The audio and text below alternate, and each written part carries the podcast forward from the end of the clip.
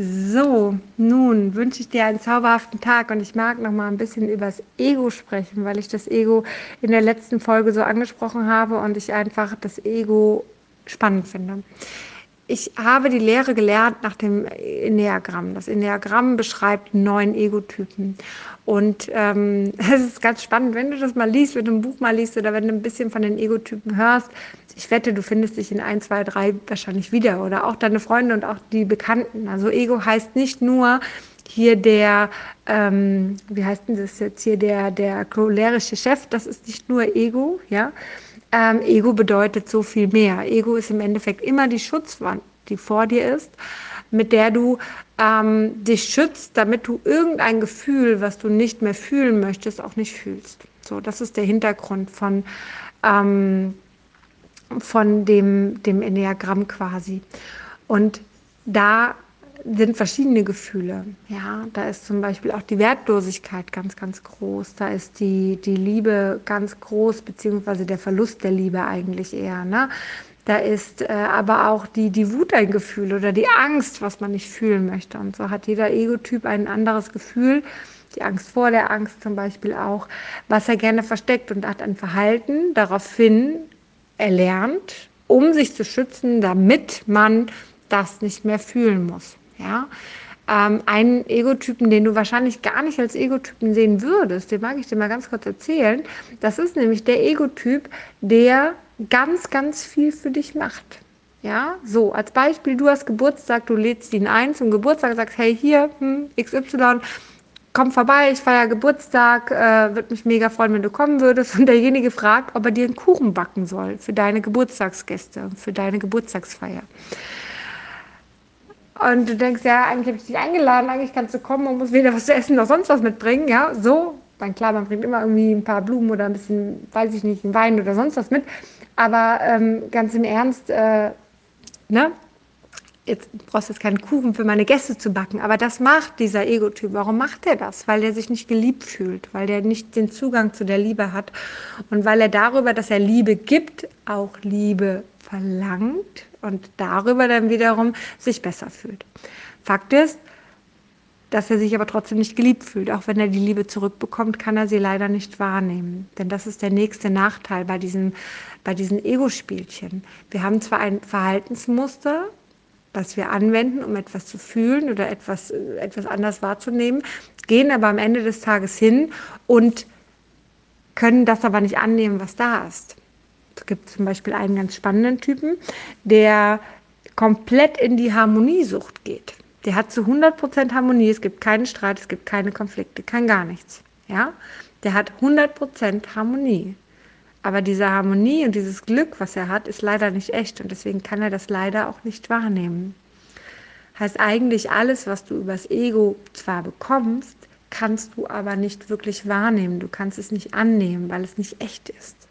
Weil es eben nur ein Spiel ist, was gespielt wird. Und wir spielen alle diese Spielchen. Ich genauso wie du auch.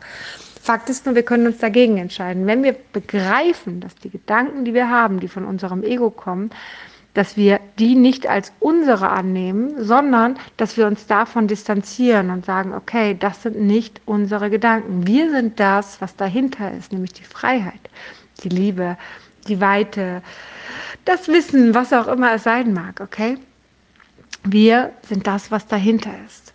Und wir brauchen nicht anfangen, uns über unsere Gedanken zu identifizieren. Das ist nicht unsere Identität.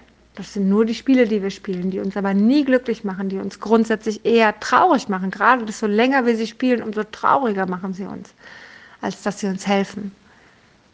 Deswegen ist es von Vorteil, genau diese Spielchen zu erkennen. Ich empfehle immer wieder gerne das Buch, das Enneagramm, also das spirituelle Enneagramm, eins meiner Lieblingsbücher, aber vielleicht findest du auch ein anderes zum Thema Enneagramm. Such dir gerne mal eins raus, es ist mega spannend.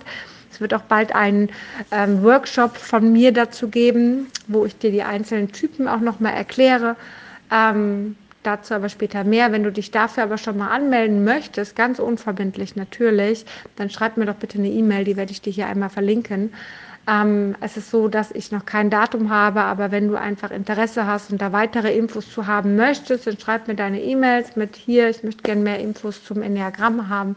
Und dann ähm, werde ich dich auf jeden Fall anschreiben, sobald Termine oder weitere Daten einfach zur Verfügung stehen, die ich dir dann weiterleiten werde. Es wird ein Workshop am, ganz am Rande, ein Workshop sein, der online stattfindet ähm, an einem Samstag, auch nicht allzu lange, also keine Sorge, das ist jetzt kein ganzer Tag vorm Rechner sitzen, sondern wirklich ein paar Stunden, sodass du das Wichtigste mitbekommst und trotzdem deinen Samstag aber noch genießen kannst.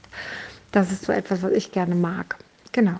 Es wird ein Workbook dazu geben und du wirst damit auf jeden Fall etwas anfangen können, weil es eben auf eine andere Art und Weise erklärt ist, als wie du es jetzt auf Büch in Büchern findest, sondern einfach es ist im Live, so dass du auch andere Menschen damit verbinden kannst, dass du es besser verstehst. So, nur mal so am Rande. Also, das Enneagramm, die Egotypen. Ich habe auch schon ein paar Podcasts dazu gemacht. Wenn du willst, hör doch gerne mal rein. Klick dich mal durch bei dem Podcast. Vielleicht findest du den einen oder anderen, den du mega spannend findest. Ähm, ich freue mich darüber, dass ich immer mehr von meinen Egotypen ablegen kann. Ich freue mich, dass ich immer mehr davon loskomme. Es ist möglich, es ist ein Weg und man muss durch seinen Schmerz gehen. Man muss nämlich bereit sein, das Gefühl dahinter zu fühlen und da reinzugehen, um dann tatsächlich das Ganze loszulassen. Aber ich finde, allein schon nur das Wissen über das Enneagramm verändert schon ganz schön viel. Und wenn du reflektierst und deine Muster siehst und diese diese, ähm, ja, diese Sachen siehst, die dich traurig machen, dann ist das der erste Schritt zu dir selber. Deswegen solltest du ihn unbedingt gehen, unbedingt mal reinlesen, unbedingt mal schauen, wenn du willst, wie gesagt, gerne den Workshop. Ähm, ja, um einfach für dich ja, ein Stück freier zu werden, ein Stück glücklicher zu werden, ein Stück mehr zu dir zu kommen und vielleicht auch diese anderen Ego-Spiele, die rechts und links von dir stattfinden, auch mal loszulassen und nicht darauf immer einzugehen, nicht anzunehmen, sondern frei davon zu sein. In diesem Sinne, hab einen zauberhaften Tag und lass es dir gut gehen.